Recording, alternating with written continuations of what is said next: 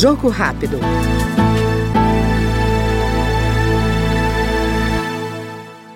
O deputado Rafael Prudente, do MDB do Distrito Federal, apresentou o projeto que impede a suspensão da carteira de motorista e do passaporte em processos que envolvam o pagamento de dívidas.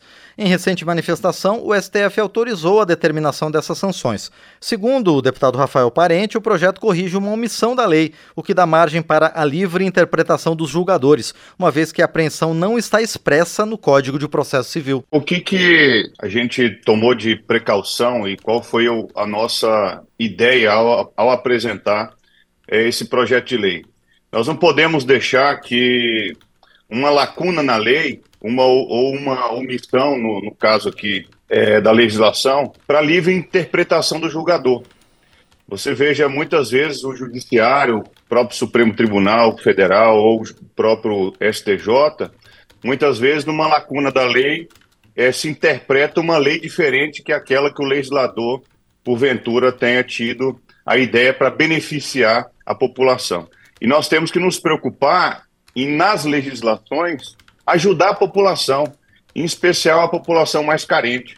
Nós temos é, a política econômica do governo já há muito tempo é, que não está satisfazendo as necessidades de toda a sociedade. Nós temos um alto índice de desemprego, nós temos um alto índice de pessoas que estão devendo. Nós temos um dado antes de apresentar essa propositura: em 2023, 70 milhões de brasileiros aparecem com nome sujo no Serasa. É, nós avançamos aqui, eu, quando estava como deputado distrital, onde eu tive o privilégio de estar na, na Câmara Legislativa durante oito anos, nós, apresentamos, nós votamos algumas legislações é, a respeito dessa questão de devedor e de carteira de motorista. E é uma preocupação nossa. Por exemplo, há sete anos atrás, mais ou menos, não se podia e, é, o governo colocar as pessoas estão devendo impostos no Serasa.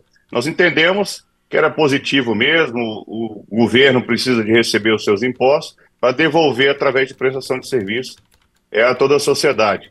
Também várias é, unidades da federação, inclusive aqui do Distrito Federal, criou a carteira de habilitação é, social.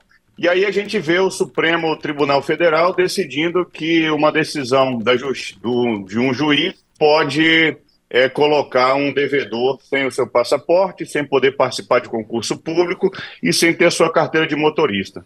Né? Eu, eu creio que a gente conhece bem a população do Brasil, em especial a população aqui do Distrito Federal. Nós temos, como diz aqui a, as, as pesquisas, nós temos 79%, 77% das famílias brasileiras que estão devendo, em especial as mais pobres. Este foi no Jogo Rápido o deputado Rafael Prudente, do MDB do Distrito Federal. Jogo Rápido.